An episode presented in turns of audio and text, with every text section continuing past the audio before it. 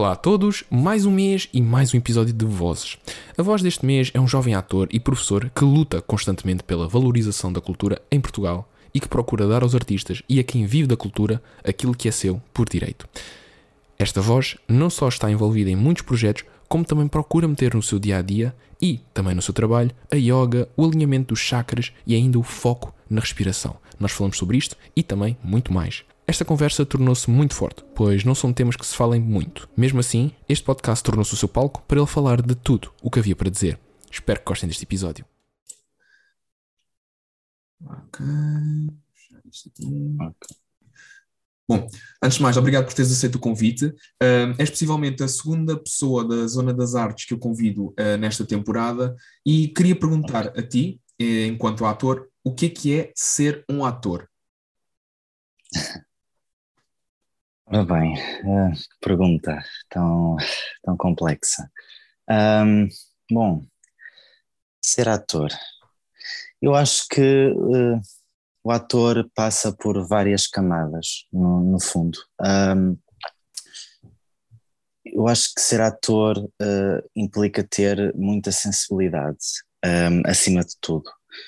Um, precisamos de de ser sensíveis ao ponto uh, de, de, nos colocarmos uh, no, no, lugar da outra pessoa, no papel da outra pessoa, porque nós, no fundo, entregamos o nosso corpo e a nossa alma um, várias vezes uh, ao longo da, da, do nosso percurso e temos que ter esta sensibilidade de, de entender uh, porque é que aquela pessoa é assim, o que é que ela pensa, uh, de quem é que ela gosta, porque é que odeia, quais são os motivos, quais são as suas origens. Um, portanto, acho que sensibilidade é, é, é, é, um dos pontos fortes que o ator deve ter. Um, de compreender o espaço, o tempo em que se, em que se decorre, uh, por onde passa aquela personagem ou os personagens. Um, Outro ponto que acho que é muito importante é a disponibilidade, uh, não só horária, obviamente, mas sobretudo interior, ter esta capacidade de facto, uh, lá está, voltando a esta questão de colocarmos no lugar do outro, uh, estarmos disponíveis para aceitar e para compreender o papel que, que, nos dão. Portanto, acho que baseia-se muito entre sensibilidade, disponibilidade, Acho que no fundo bate nestes, sobretudo nestes, nestes dois pontos. E depois lá está, uh, acho que também ser ator é, é também ter muita paciência, uh, eh, um, tem, tem que ser muito resiliente também. Uh, e, e, depois lá está, este termo que, vai, que eu vou sempre sugerindo e que acontece principalmente na profissão das artes, uh, e não só, uh, agora já não é só nas artes, mas esta pancada que nós levamos nesta profissão, de, dos nãos que levamos, das portas que nunca se abrem, um, eh, e outras que inesperadamente se abrem e nós não estamos a contar, portanto acho que é de facto ter paciência uh, e ter garra e ter paixão, que é uma coisa que acho que falta muito aos artistas, paixão, porque sem paixão não se faz nada na, na verdade. Um, e portanto, aquela coisa de querer brilhar e querer aparecer, uh, um bocadinho aquilo que eu ouvia um, na infância, que, quando diziam que o sucesso vem, vem antes, de trabalho, antes do trabalho só acontece no, no dicionário, é? E aqui é um bocadinho isso, ou seja, não nos podemos estar. Uh, o objetivo principal não pode ser o brilhar, o querer aparecer. Um, é de facto uh, o trabalho, a exigência, o rigor, uh, porque depois, uh, quando tu apresentas a, às pessoas, é um, é um produto que, que não é finalizado, não é? Na, na verdade, ou, se, ou, seja, eu estreio hoje um espetáculo, amanhã, se volto a apresentar esse espetáculo, há mais uma tentativa, portanto, ainda posso fazer alguma coisa, portanto, melhorar alguma coisa. Portanto, enquanto estreio hoje é tudo o que eu sei até hoje, amanhã é outro dia. Um, Pronto, no fundo é isso, acho que realmente bate nestes pontos, disponibilidade, sensibilidade, paixão, uh, exigência, acho que o ator deve ser muito, muito exigente com ele próprio, uh, pesquisar muito, conhecer, uh, observar, olhar hum, para as pessoas, eu fico muito tempo parado a olhar para as pessoas para ver como é que elas reagem a certos assuntos, ou como é que elas olham, como é que elas andam, então acho que hum, o ator ou a atriz deve de facto observar muito, ver muito, expandir uh, o seu conhecimento também, porque realmente nós só ganhamos. Uh, só ganhamos mais, até mesmo na nossa vida pessoal, se de facto rechearmos o nosso consciente, não é? E não ficarmos só por ali. Eu só vejo isto, o que acontece muito, o que nos acontece e sempre aconteceu, estarmos 12 anos uh, sempre a olhar para a frente, uh, não é? Na escola, sempre ter esta questão de levantar o dedo uh, e, permitirem-me falar e, e, quantas vezes, na verdade, tu realmente falaste nas vezes em que levantaste o dedo.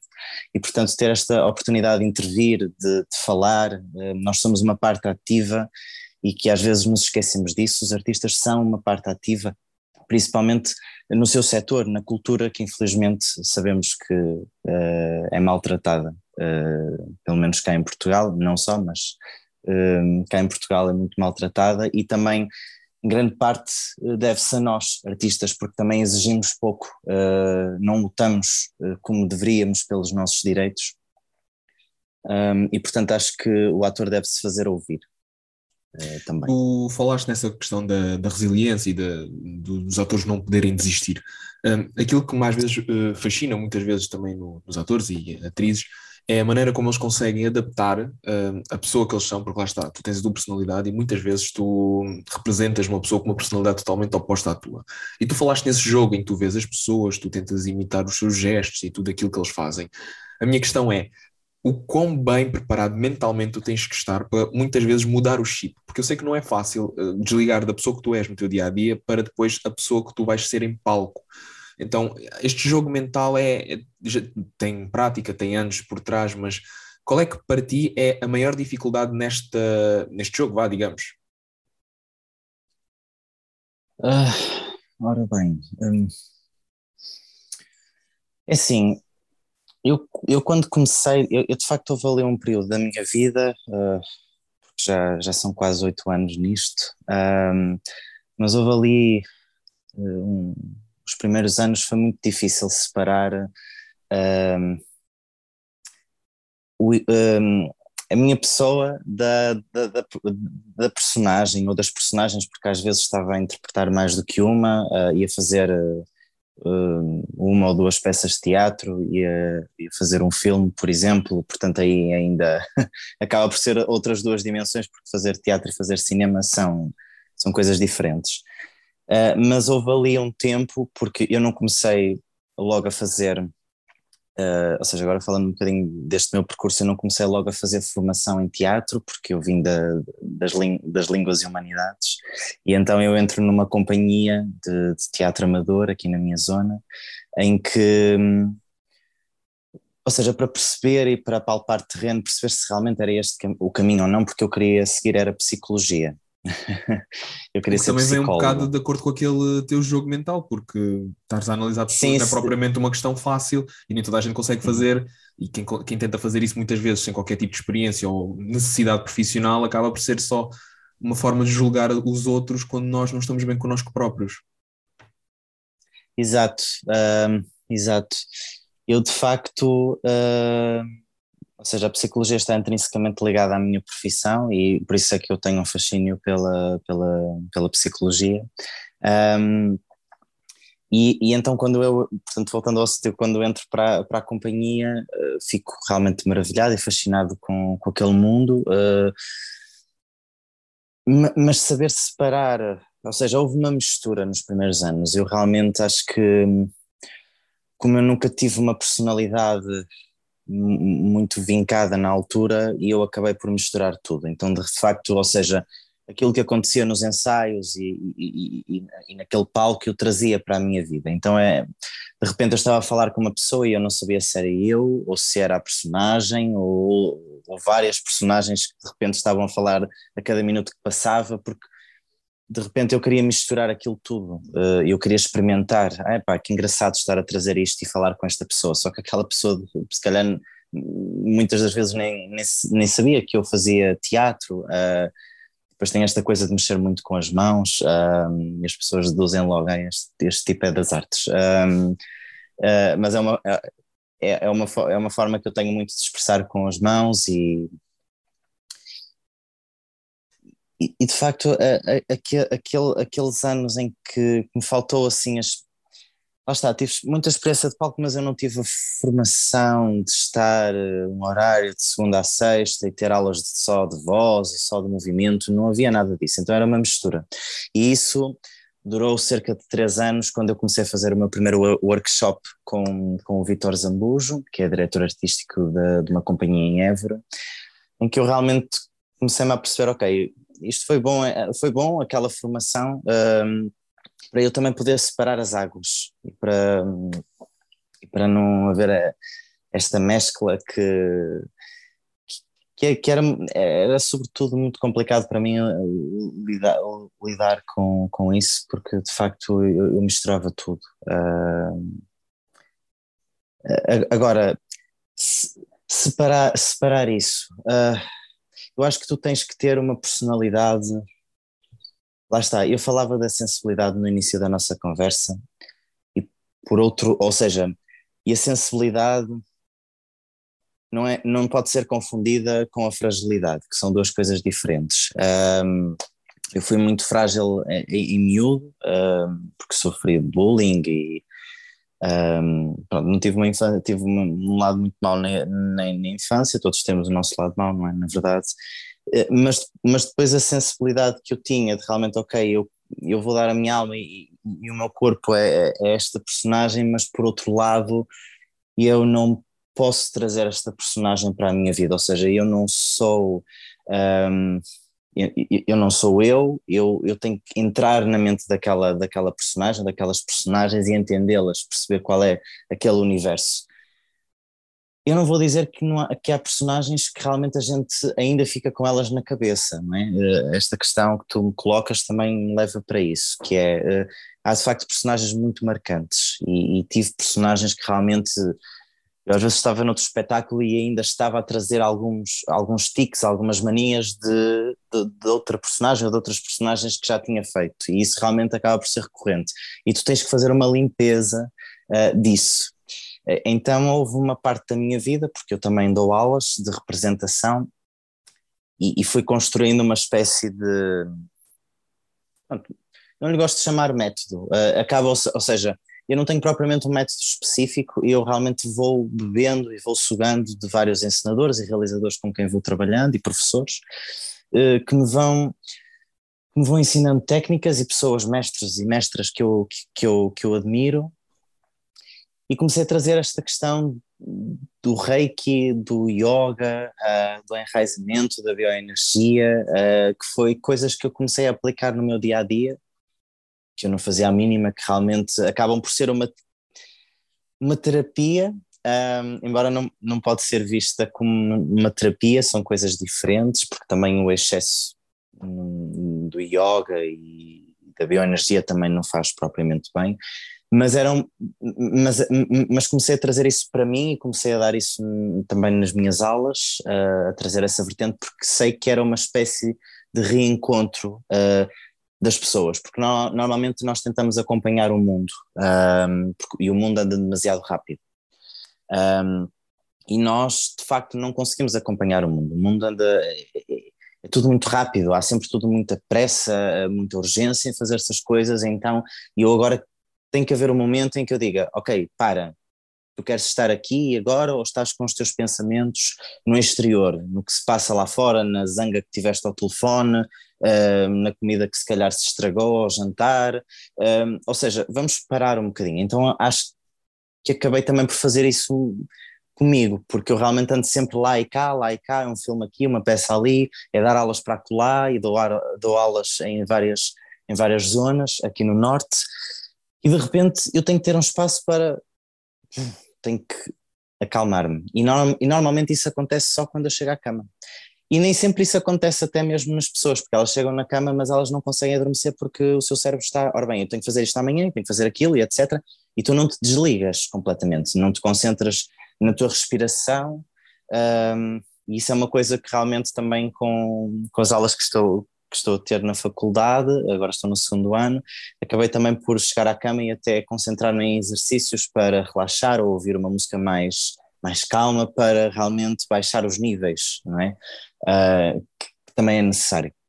Portanto, isto tudo acaba por ser uma, uh, uma salada russa uh, no meio de separar o meu eu das personagens. Não, e eu tento sempre deixar as personagens na sala de ensaios e, e quando saio sou eu, uh, é a minha pessoa e do que ficou, ficou lá. Uh, tem que ser assim. Agora, eu não vou dizer que quando estás muito tempo, uh, isso acontece muito no teatro, no cinema também, quando são realmente rodagens longas e e, e, depois lá está um espetáculo que realmente acaba por entrar em digressão e há várias temporadas e, e, acabas por ter que arrastar aquela personagem por muito tempo. Isso depois às vezes te consome dependendo do personagem, não é? Quando é realmente um personagem muito. Uh, muito dramático, muito pesado e, e, que às vezes, lá está, todos os personagens têm sempre coisas que tu realmente não, tu não concordas, tu não aceitas, mas tu não podes pensar por ti, tu tens de pensar pela personagem, porque ela, se eu realmente dou, por exemplo, este exemplo, estás a fazer um serial killer, ok, eu não sou um serial killer, uh, mas uh, aquele serial killer não vai pensar porque é que está a fazer aquilo. Ele faz e pronto. E eu tenho que pensar, eu tenho que entrar no mundo dessa pessoa.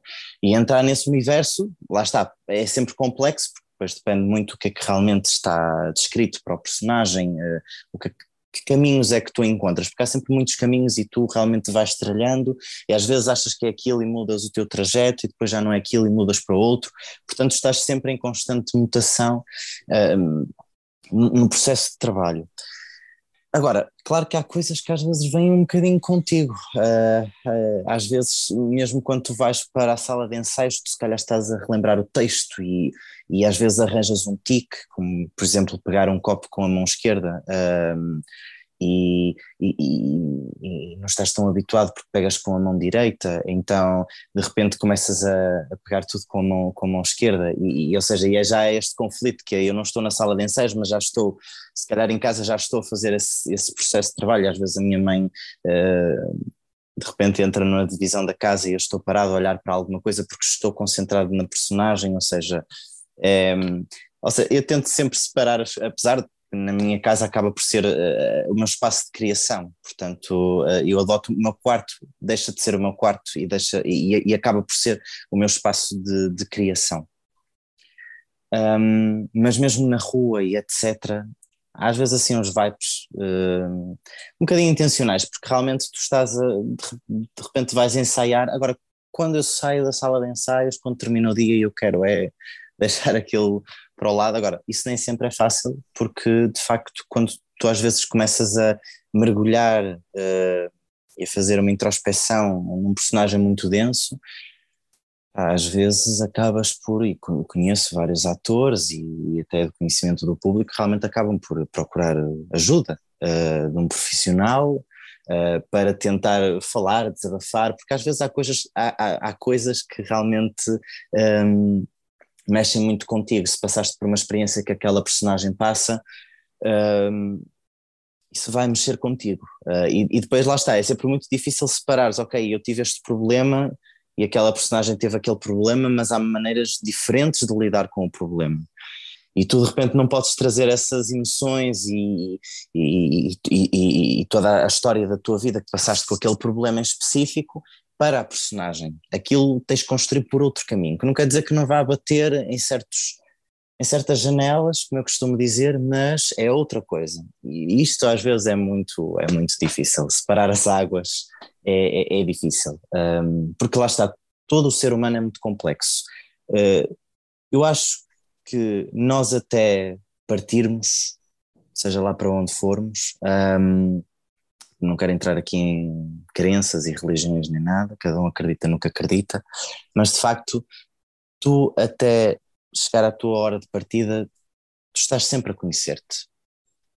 tu nunca conheces, uh, eu acho que acabas por, por partir e, nunca conheces uh, a 100% quem tu realmente és. Há sempre coisas para descobrir, coisas para conhecer, coisas para observar. Tu nunca sabes tudo. E outra coisa muito importante, que também será na, na, na primeira questão que me fizeste, ser ator também é uh, não dar nada por garantido. Não é só o ser ator, mas todas as pessoas não se deve dar nada por garantido, porque nada é garantido. Um, a não ser a morte, não é? De facto, que esse dia sempre chega. Um, mas no fundo é isso, uh, respondendo assim, eu sei que acabo, e eu tenho este, sempre este problema que eu falo muito, então acabo por falar de muita coisa, porque de facto falar da minha profissão é, é bater em muitos pontos, não dá para eu, olha, eu tenho esta resposta e está aqui, percebes? Não, não dá, mesmo quando eu falo com os meus alunos tenho sempre um problema que o tempo passa e eu já perdi mais de meia hora a falar, mas, mas acho que é importante sempre esta reflexão e e, e, dar a conhecer de facto mesmo aos meus alunos o meu trabalho, aquilo que eu realmente faço e, e também dar esta noção, porque às vezes ser-se ser ator uh, parece que é, é fácil e, e, não é fácil, vê-se muito por aí que realmente há, vemos muitos, uh, muitas pessoas uh, que, que, querem ser profissionais nesta, nesta área de, do teatro, do cinema, da televisão, mas de facto acha-se que não é preciso tirar cursos não é preciso fazer formação. Então, de repente, temos pessoas, e isso é de conhecimento de toda a gente, que, que, nos ultrapassam completamente. Que eu não digo que essas pessoas, de facto, não possam ter formação, não possam realmente estudar e aprender, mas não podem, não devem, e, e, não devia de ser permitido realmente estarem a passar por, por pessoas como eu e tantos outros que tiram licenciaturas, mestrados, doutoramentos, seja aqui ou na China, não interessa, mas isto não devia de acontecer. Uh, portanto, realmente ser-se ator não é só o aparecer, o brilhar, é realmente, há um trabalho muito árduo, sofre-se muito, um, suor, lágrimas e, e, sangue, como se costuma dizer, antes de, antes de irmos uh, para, para um espetáculo, portanto, e acho, e acho que, pronto, Acho que respondi assim mais ou menos à tua pergunta, calculo. Não, não, respondeste e, e muito bem. E eu achei interessante uma coisa que tu, que tu mencionaste, que muitas vezes é, é pouco ou quase nada falado, que é a questão da saúde mental dos atores e das atrizes, que não é fácil tu interpretares uma personagem e depois voltares ao teu dia a dia como se nada fosse. Tu tens muitos casos de pessoas, nomeadamente até mesmo atores de Hollywood, que sofreram muito com isso, e possivelmente até o caso mais reconhecido será o de Heath Ledger, que depois de interpretar o Joker no filme do Christopher Nolan, suicidou-se. Então aquilo tudo Sim. é uma acumulação de dor, de sofrimento que transpõe da personagem que ele faz para o seu dia a dia. E as pessoas pensam que está tudo bem, mas no final, lá dentro, não está. E eu achei uh, curioso teres falado da, da questão das, do yoga, do reiki, das energias e tudo mais, porque de certa maneira é, esses métodos de, de relaxamento, por assim dizer, ajudam também a espairecer um pouco da, da realidade, da,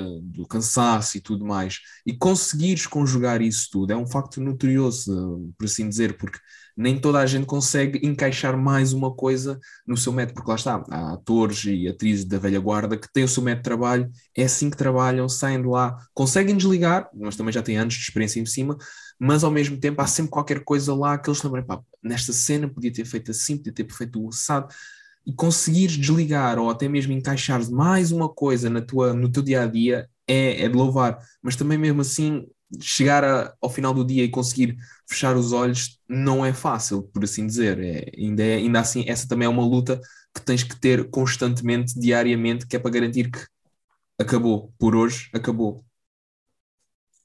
Sim, uh, sim, há dias, há dias extremamente complicados, há, a gente às vezes sai de, de ensaios que, que vêm com muita tensão, vêm... Uh, um, e há dias que, que correm mesmo mal. Um, e, e, há outros que correm maravilhosamente bem. Um,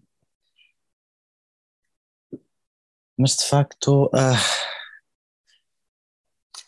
de facto é, é, é, difícil às vezes realmente conjugar o tempo um, para, para realmente baixar os níveis. Uh, Principalmente quando, assim, quando é ensaios, eu, eu, eu acho que é sempre eh, importante e às vezes não há, nem sempre há essa oportunidade. Um, e, e, depois, claro, as pessoas se calhar chegam a casa e não, não, nem, não digo que todos os atores ou atrizes fazem isto, claro que não, mas chegar a casa e, e realmente uh, deitar-se no chão e, e, fazer realmente relaxar e, ouvir uma música que ajuda a fechar os olhos, também porque tu acabas também por reconhecer melhor o teu corpo e também te sentires bem, porque pronto, eu normalmente uh, quando realmente dou a questão da bioenergia concentro-me sempre no, nos sete chakras principais um, que nós temos. E claro, há pessoas que nem sequer acreditam em nada disto, mas isto acaba por ter os seus resultados quando não é feito em demasia, porque alerto que fazer em demasia também não é bom, portanto é preciso realmente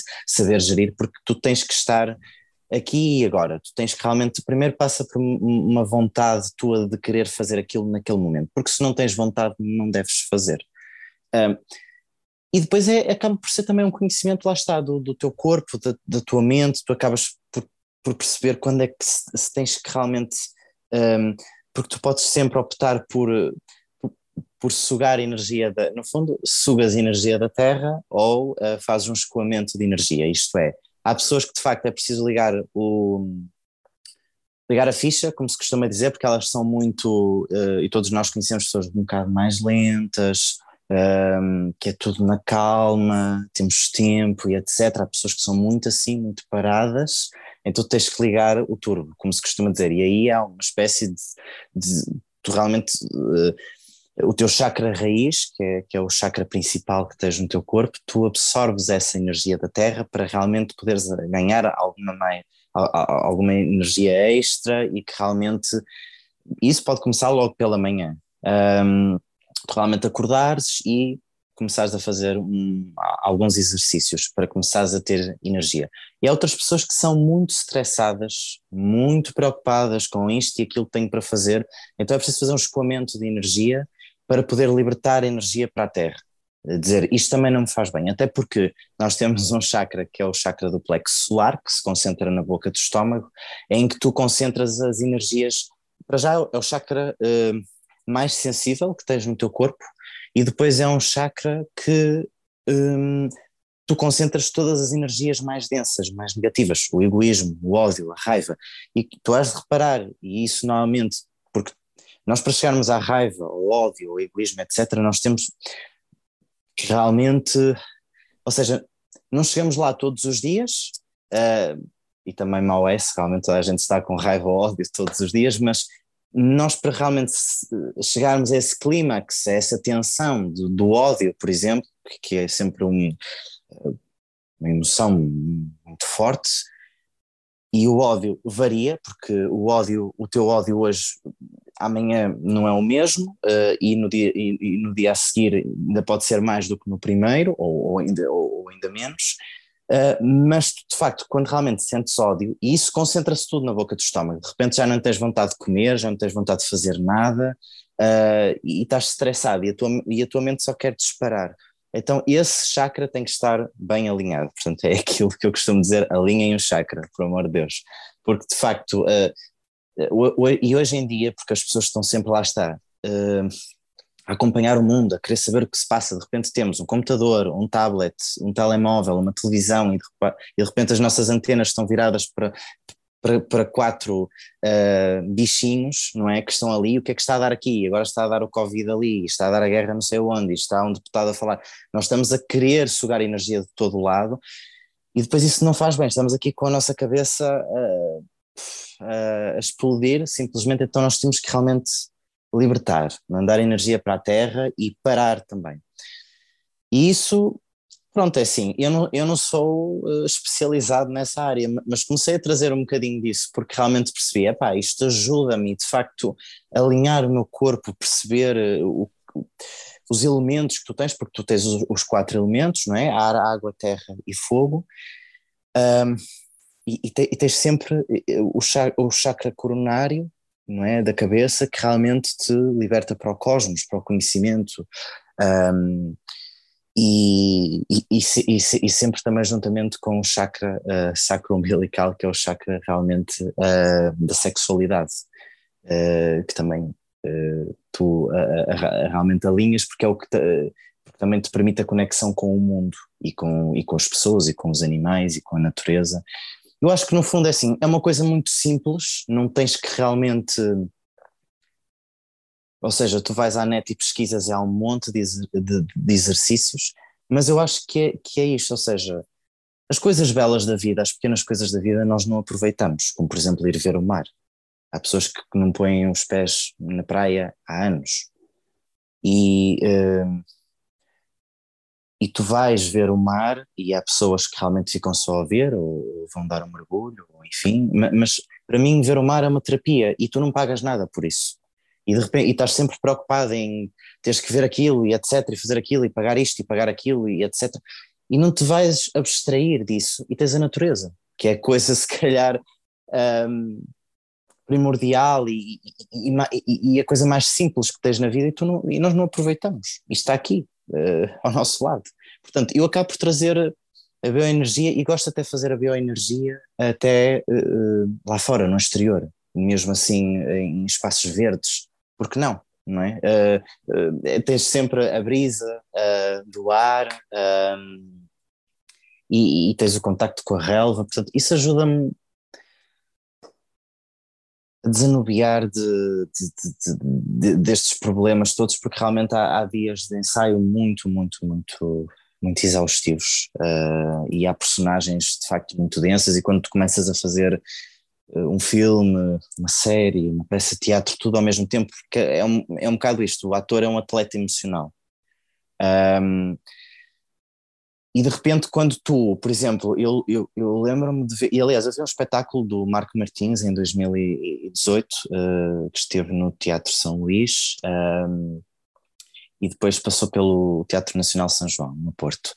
E aquilo foi o melhor espetáculo da minha vida, não só porque tinha a ver com os, com, com, com os atores uh, e a forma como realmente eles são estes atletas que não param porque eles estão a ensaiar uma, pe uma peça e de repente quando há uma pausa para, para ensaiar e eles estão a lançar qualquer coisa e estão a pensar no texto da, da novela que vão gravar amanhã, ou seja, não há uma paragem uh, de, ok, estás agora uh, no teu intervalo, aproveita, uh, vai respirar lá fora, mas não, vê-se os atores nos corredores a decorar o texto para o que vão fazer a seguir, ou amanhã, ou depois da manhã, e, e é isto, ou seja, nós tam, estamos sempre a fazer alguma coisa e, e, e estamos sempre a, a preocupar-nos no texto que vamos memorizar, na personagem que vamos fazer a seguir, uh, ou no jantar que vou, que vou ter que fazer amanhã.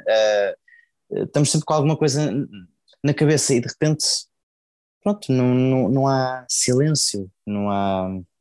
Que é alguma coisa que falta, que falta também muitas vezes no espetáculo, há sempre esta rapidez de fazer de fazer as coisas. Uh, eh, um, ehm, e não há de repente espetáculos em que tu. Por, por, porque achamos sempre que o público realmente não tem paciência para o silêncio, ou seja, temos sempre este. Já estou, estás a ver, eu falo muito, então já estou a entrar por outro, por outro prisma, mas quando realmente o público vai ver um espetáculo de teatro, seja ele qual for, de que temática for, um, ehm, seja clássico ou contemporâneo, está sempre à espera de ver a ação a acontecer. Então, de repente, haver silêncio durante o espetáculo não há, há sempre coisas a acontecer.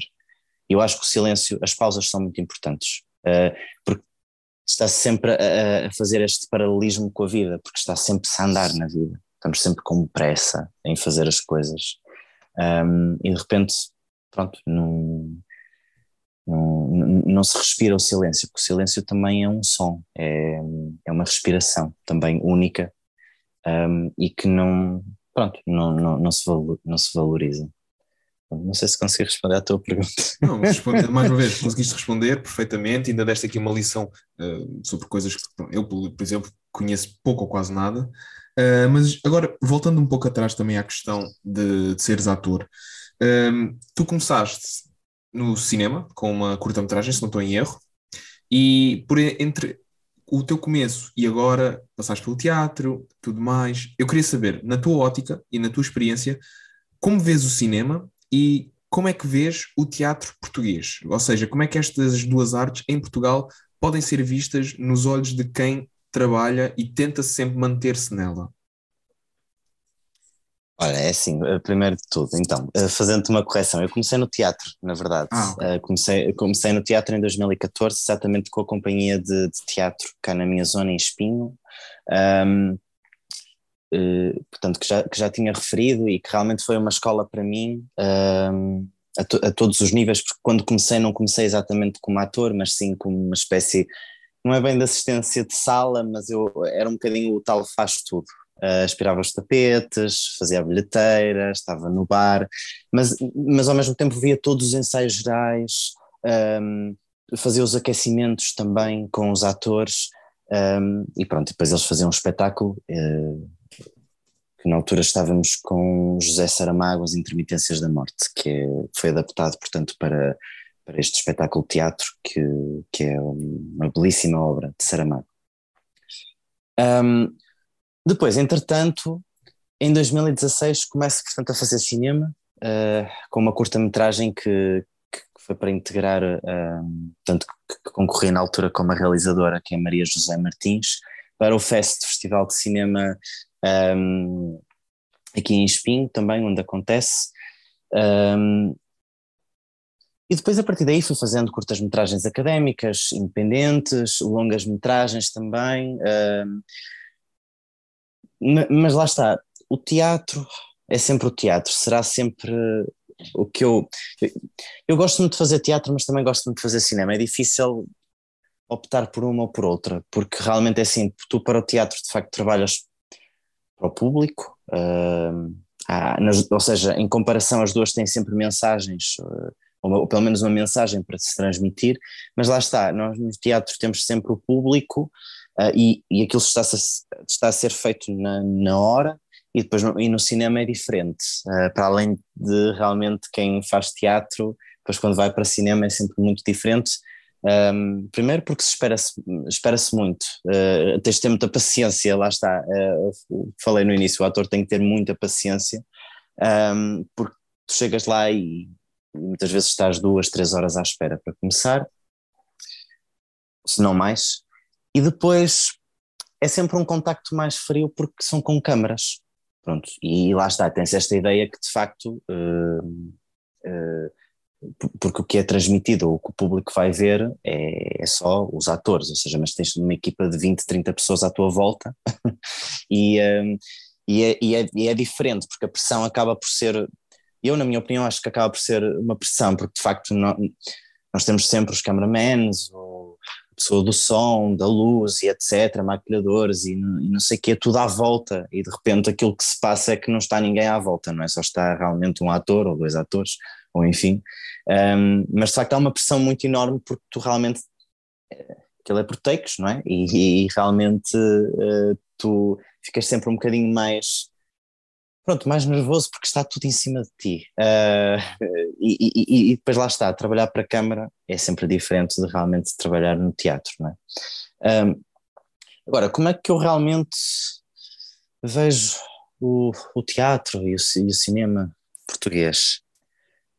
É assim, eu acho que acaba por haver uma maior aderência, uh, até mesmo pela camada mais jovem, principalmente no teatro. Que, que, uh, acho que com a quantidade de coisas que existe nas periferias um, e até mesmo no interior, que é sempre uma coisa muito difícil, porque realmente levar cultura ao interior é um desafio muito grande uh, e, e, há, e, há, realmente regiões do interior que não têm cultura nenhuma, nem, não se passa nada. Um, e, e questiona sempre como é que realmente se põe aqui a malta toda a bombar e como é que realmente nós lá está, o tal, tens que semear muito e o ator também é isso, semear muito para colher depois, um, porque as coisas levam o seu tempo, lá está, uh, as pausas, os silêncios, o tempo que é preciso para poder germinar, portanto, tu plantas uma semente, não podes estar à espera que, que logo a seguir uh, cresça a planta, portanto isso demora o seu tempo. Um, mas voltando à questão do teatro, um, eu acho que realmente temos uma camada mais jovem uh, e mais diversificada até, uh, pessoas uh, de faixas etárias dos 30, 40 anos cada vez mais a querer participar, até mesmo em workshops, em, residências artísticas e a ver todo tipo de espetáculo, seja clássico, contemporâneo. Um, agora, no cinema. o cinema, é assim, acho Cinema, cinema, cinema português. O cinema, eu, eu acho que relativamente uh, ao cinema é, é mais difícil na minha opinião. Acho que, principalmente o cinema português, quando são aqueles filmes uh, estrangeiros, uh, os filmes da Marvel e etc., o público está sempre desejoso para ir ver. Um, é um bocadinho mais do mesmo, às vezes, mas, mas vão ver. Uh, e, e tudo bem, não é? Mas realmente o panorama do cinema português não é muito valorizado. Também porque também também mesmo o próprio setor anda sempre uh, em conflito. Uh, a questão dos orçamentos, porque depois há sempre. Isso depois também podemos falar um bocadinho se ainda tivermos tempo, porque na, na verdade eu fui, eu fui me ligando às estruturas um, do CNST, do Sindicato do, dos Trabalhadores de Espetáculo, Músicos e Audiovisuais, da qual faço parte, um, e também de, de, agora neste tempo da pandemia e dos confinamentos à plateia, uh, dos profissionais da cultura, dirigida pela Sara Barros Leitão, e também uh, pela ação cooperativista e, e, entre outras, que realmente, uh, pronto, tentam sempre. Tentam sempre ser uma. São estruturas que realmente contribuem para dar voz a muitos de nós, porque não, não basta só fazer manifestações, e depois as pessoas até nem aparecem essas manifestações. Um, mas pronto, se tivermos tempo ainda podemos falar um bocadinho disso. Mas relativamente ao cinema, eu acho que é um bocadinho mais difícil, lá está, pelos baixos orçamentos. Um,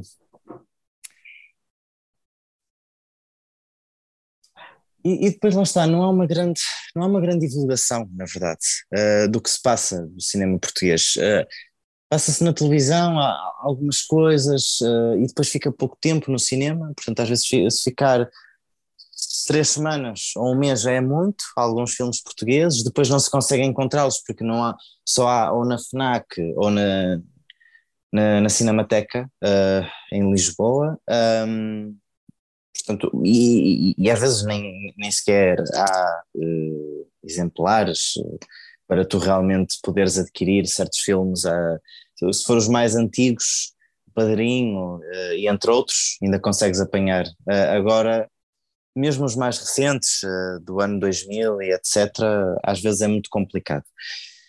E, e, depois lá está, nós não temos realmente uma plataforma, não é? Quer dizer, agora surge esta questão realmente da, da Netflix e HBO e esses canais de streaming, mas ainda há muito para fazer. Sei que agora realmente vai haver então a primeira série portuguesa a entrar na Netflix, a Glória. Glória. Um... Que é escrita por, uh, por uma pessoa que é o Pedro Lopes, não sei se já ouviste falar.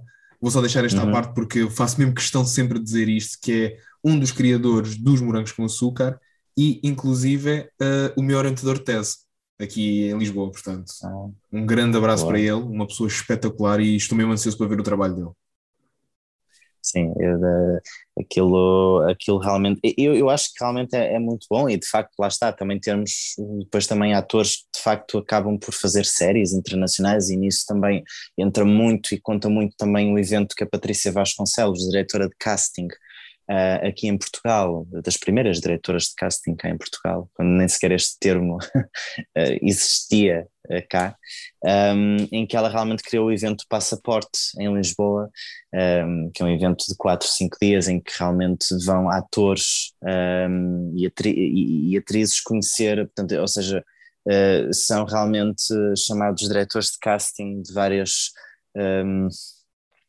vários países uh, e diferentes países, Espanha, França, Estados Unidos, etc., que vêm cá a Portugal durante cerca de uma semana e os atores e atrizes têm contacto com eles e podem falar uh, com eles diretamente, há sessões também, masterclasses, workshops e etc. E acho que acaba também por lançar, uh, ou seja, em vez, em, em, ver, em vez de, de, irmos nós, como foi o Diogo Morgado, Daniela Ruai e por aí fora, lá para fora, à procura, eles vêm cá diretamente poder também uh, encontrar, portanto, pessoas também para os seus projetos. Agora, um, pronto, no fundo é isso, ou seja, o teatro e o cinema, vai-se andando, uh, o panorama é que se vai andando, ainda não se sabe muito bem, agora as coisas realmente começaram a expandir-se, uh, espero que, que, assim continue, um, mas na verdade há muito por fazer e é um setor que de facto está muito fragilizado, portanto esta coisa de ter 100% de lotação máxima e dizer-se que é um setor eh, portanto, já falo do setor artístico, já nem falo só de, de, de, do teatro e do cinema, não é? Eh, do circo, uh, das artes plásticas, dos técnicos que são tão desvalorizados cá em Portugal, técnicos de luz, de som, assistentes de sala também, que têm um grande contributo, maquilhadores, enfim, tanta, tantas pessoas. E aí a União Audiovisual uh, que não posso deixar de referir, tem, continua, e eu sei que eles lançaram agora recentemente um documentário uh, também, uh, que estreou no São Jorge,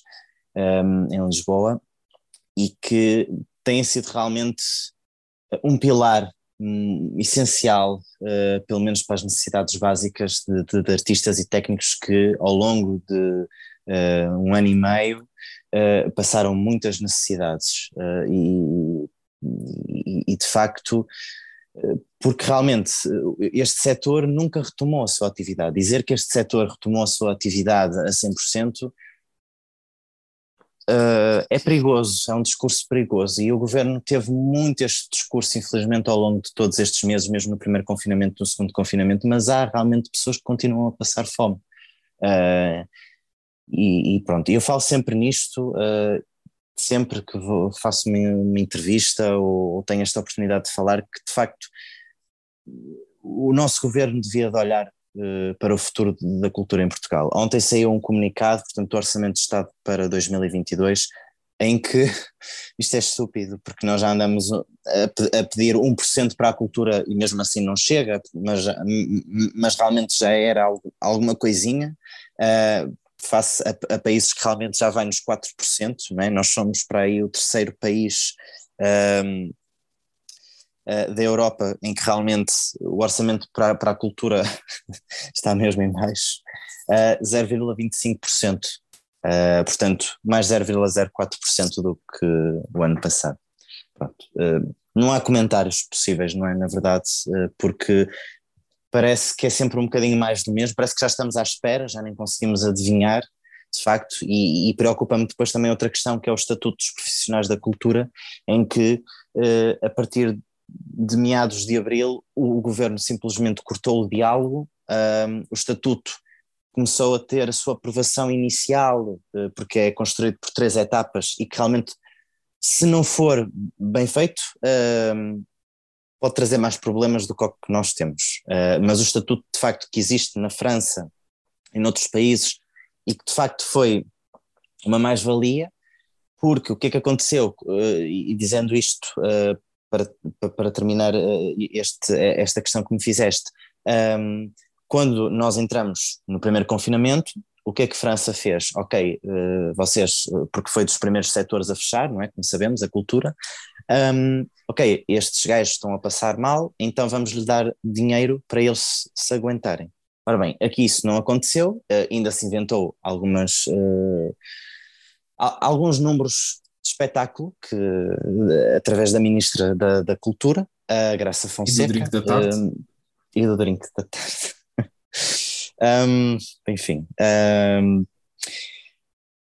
e, e, e, portanto, ou seja, este estatuto, o que é que aconteceu? A, a parte final, o governo cortou o diálogo, que era a parte realmente um, da proteção social.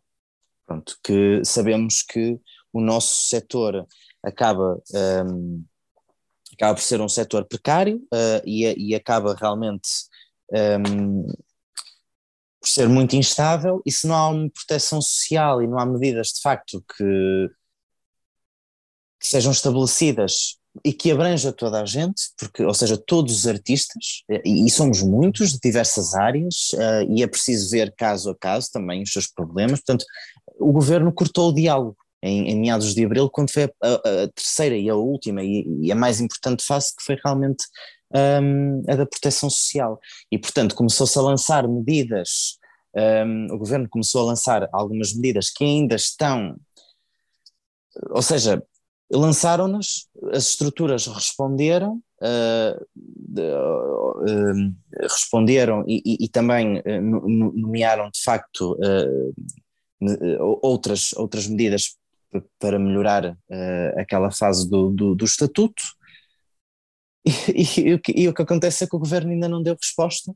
Um, já estamos a uh, 13 de, de, de, de outubro e não temos resposta ainda, não, não se sabe em que, em que moldes é que realmente vai ficar este estatuto, mas de facto, como está neste momento desenvolvido e com aquilo que o governo anunciou, vai-nos trazer de facto muitos, muitos problemas, porque uma das medidas em que realmente para uma pessoa ter, ou seja, e isto já, posso, já, já se pode falar porque também já é público, um, uma das medidas seria em que realmente uh, as pessoas uh, iriam ter um subsídio de desemprego, uh, portanto, todos os trabalhadores independentes ac acabariam por ter um subsídio de desemprego ao fim de alguns meses de trabalho, numa companhia, ou, enfim. E o que acontece aqui é que nós, para termos direito a um subsídio de desemprego, temos que estar três meses sem receber qualquer rendimento.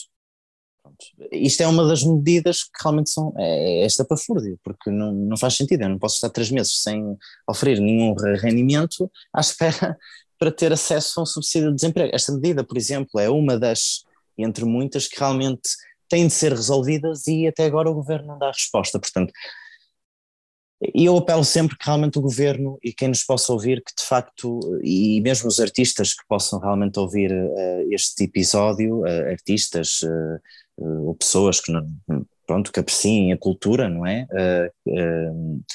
Que de facto que, que respeitem, que, ah, que, que, realmente tenham esta sensibilidade, que acho que falta um bocadinho em, to, em todas as pessoas e, e, que valorizem aquilo que realmente estão a ver, que vão a concertos, que vão, pá, que realmente usufruam da, da cultura mas que, que, respeitem o trabalho e também dos técnicos, de quem realmente trabalha na sombra, uh, uh, e, e, que, e, que, de facto realmente haja esta, esta valorização num setor que estas novidades, é, ou seja, estes problemas, aliás, não são novidade, quer dizer, já vêm de muitas gerações uh, e, agora a pandemia, uma pandemia mundial, realmente veio espelhar estes problemas. Portanto, eu apelo realmente a quem nos ouça que de facto valorize uh, os atores, os técnicos, os assistentes de sala, que, que, nem, que, que, nem sequer receberam um apoio, e eu sei porque eu estive à frente disso, também os assistentes de sala estão com um código como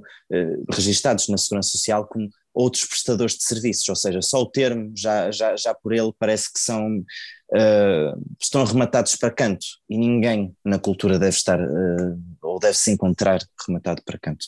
Portanto, pronto, acho que isto era importante dizer, e já que tenho um bocadinho de palavra, um, referir, porque de facto nós temos que, temos que continuar, a cultura é a identidade de um país, não podemos, não podemos deixar que ela morra.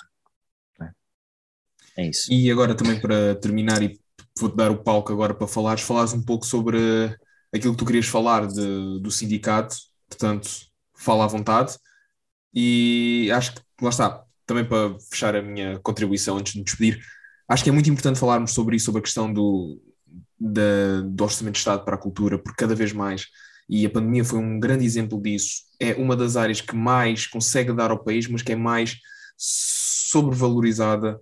Ou seja, as pessoas não estão a compreender o quão é importante a arte, a cultura, e parece que só uhum. quem está cá fora, só quem vê, só quem vê que as pessoas sofrem é que conseguem perceber que algo Sim. está mal. Mas depois, aqueles que realmente têm a possibilidade de fazer alguma coisa para mudar, não fazem nada. E isso é muito triste e a cada ano é mais triste. Tudo bem que houve um aumento, mas não é o aumento suficiente, não é o aumento que a cultura em Portugal merece.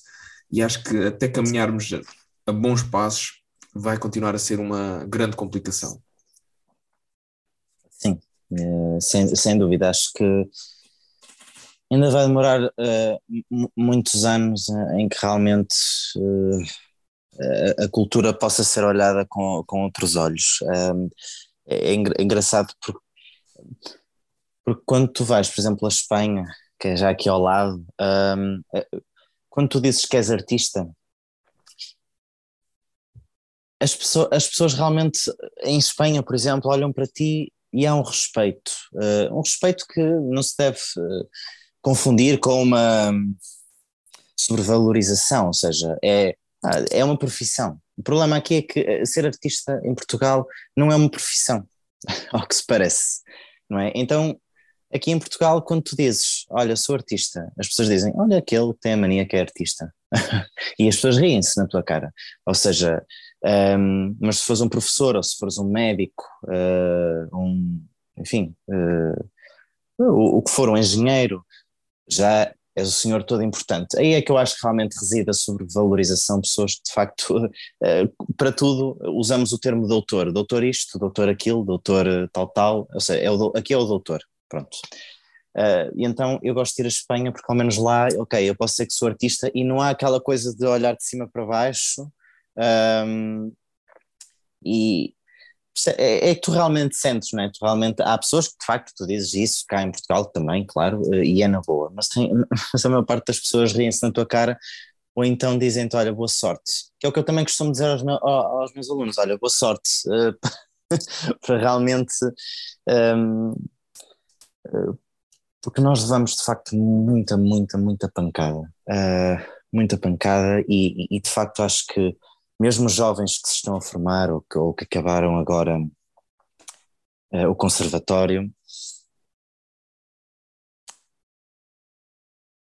desejo sempre desejo-lhes sempre coragem porque o caminho não é fácil. Ou seja uma coisa é eu estar aqui cinco anos outra coisa é realmente passam-se 10, passam-se 20 e tu estás sempre a levar pancada tu achas que não, mas estás sempre a levar pancada estás sempre a levar com não, estás sempre a levar com projetos que não têm resposta pessoas que não te dão resposta, um, portas que se fecham ou, ou que nunca se abrem. Um, e, e, depois, pronto, todo tipo de comentários, quer seja de colegas de trabalho também, que às vezes nem sequer se respeitam, porque lá está, há sempre esta questão do brilho, de querer aparecer, de querer mostrar-se, de querer ficar com o papel principal. Um, e, e, e, é por isso que eu digo, ou seja, se calhar daqui a 10 anos, as pessoas que estão agora a terminar o conservatório, uh, ou que já terminaram, se calhar daqui a 10 anos, será que vão ser artistas? Será que continuaram nesta área, envergar nesta área? Ou será que tiveram que fazer uma escolha? Porque a vida é feita de escolhas, não é? Ou seja, o, o que vai acontecendo é que realmente esta profissão do ser ator uh, vai-se. Uh, vai-se perdendo, ou seja, já não há aquela coisa, ou seja, no início, ah, sou ator ou sou atriz, etc. Mas acho que passado 10 anos, 20 anos, já não é aquela coisa, ou seja, o interesse é mesmo trabalhar, eu quero ter trabalho, quero, quero, quero realmente fazer. Esta coisa de fazer é muito importante. Epá, vamos fazer, vamos fazer acontecer. Porque de facto o brilho, o, o, ou seja, o brilho, o brilho que realmente, porque todo o ator é vaidoso, né? todo o artista é vaidoso, convenhamos, mas vai-se vai, vai vai, -se perdendo é, é, é, aquele brilho interior, sabes, aquela, não é paixão, a paixão acho que está sempre lá, mas a paixão é sempre recalcada, estão sempre nos a pisar, a pisar, a pisar, e depois nós temos que fazer uma escolha, uh, e, e eu tenho muitos colegas que infelizmente desistiram isto acho que também é importante, porque sei que também não vou ter. Pronto, relativamente àquela questão do orçamento, acho que também já falei, já, já falei um bocadinho, um bocadinho trespassado daquilo que queria falar, mas acho que esta questão é muito importante, que é. Eu acho que desistir não, desistir não é para os fracos, ouve-se muito esta expressão, uh, ou seja, melhor, ouve-se a expressão de desistir é para os fracos, mas eu não acho que isso seja assim, porque desistir é muito importante e, e, e é essencial também realmente bateres o pé e realmente, eh, por mais que não seja uma questão de dignidade e de salvaguarda também da tua pessoa, porque tu uh, és um ser humano. E quando realmente vens para esta área artística há um grande conflito um, ehm, dos atores a passarem por cima de toda a gente, um, ehm, dos atores ou dos artistas de uma forma geral passam por cima de toda a gente, do, dos técnicos, uh, dos assistentes de sala uh, e, e, mesmo entre eles é só, é só conflitos uh, e isto eu tenho que espelhar porque é verdade e, e principalmente acontece na, nas camadas mais jovens, há tudo hum. este conflito de eu quero realmente brilhar Um, e por isso é que eu digo, o desistir às vezes é importante uh, e, é, e, é, normal que as pessoas também o façam uh, nesta área que infelizmente não é, não, é tão valorizada. Mas realmente só daqui a 10 anos é que vamos ver se de facto uh, as pessoas continuam ou não continuam na área, porque a pancada é muito forte. Portanto, é isso. Ou seja, voltando à primeira questão, ser ator é de facto é muita paixão uh, e, é, e, e, e, tens, que, tens que aguentar muito, tens que, é, é, é ser firme, uh, mas a gente também se quebra na, na firmeza, ou seja, nós não somos, não somos pedra uh, e mesmo essa pedra vai se quebrando com o passar dos anos, vai se tornando mais fraca. Mas isto não é dizendo que realmente quero passar uma mensagem negativa para as pessoas, mas eu também não posso estar aqui sempre a incentivar, ou seja, eu incentivo de facto as pessoas, mas não posso dizer que isto é, é uma coisa de ânimo leve. Eu já quis desistir muitas vezes e certamente quem nos ouve, toda a gente já pensou, quem realmente um, tem que trabalhar e, e, tem dois, dois ou três trabalhos, porque nós muitas vezes somos assim, ou seja, até, até vamos para um supermercado, para um restaurante fazer umas horas, trabalhar para ganhar uh, o, o, nosso ganha-pão para pagar as contas, para poder fazer aquilo que amamos, uh, isso não é fácil e nós não podemos estar aqui a dizer que é só formação, porque não é só formação, mas a experiência e abrir-se uma porta é difícil e quando nós não somos conhecidos e temos que nos fazer à estrada e, e somos escravos da nossa profissão, a profissão da cultura, nós somos muito, muito escravos porque na verdade nós temos um trabalho um, que nos aparece assim do nada e nós queremos ir de férias e opá, mas isto é uma oportunidade que claro, cada caso é um caso, não é? E temos que equilibrar muito bem a situação, mas quando é uma oportunidade única, tu tens que agarrar e então as férias passam para depois.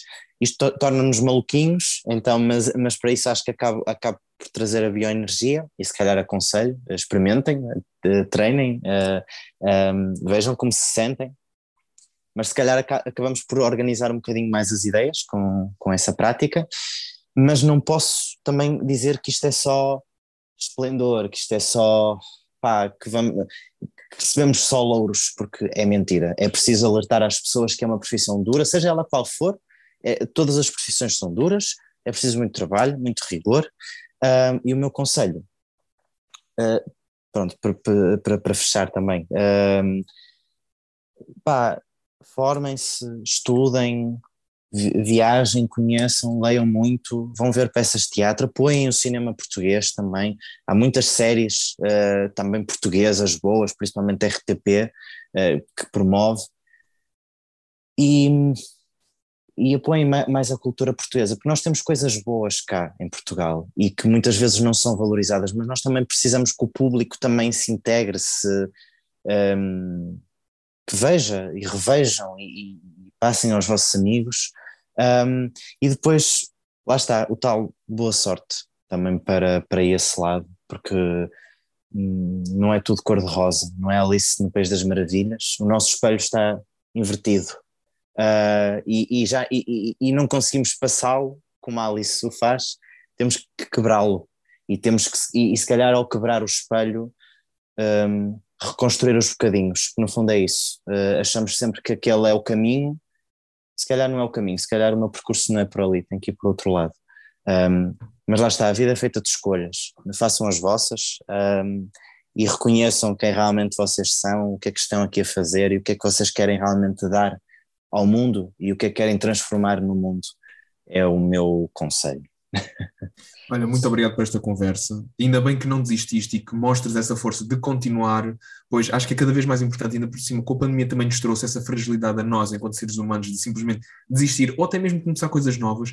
Mas acho que é muito importante sempre, ou voltar a ouvir estas palavras de não desistam, uh, continuem a tentar, porque ah, sabe-se lá o quão bem sabe ouvir isso às vezes. Uma pessoa pensa, ah, isso toda a gente diz, mas não é bem assim, as coisas são ditas por uma razão.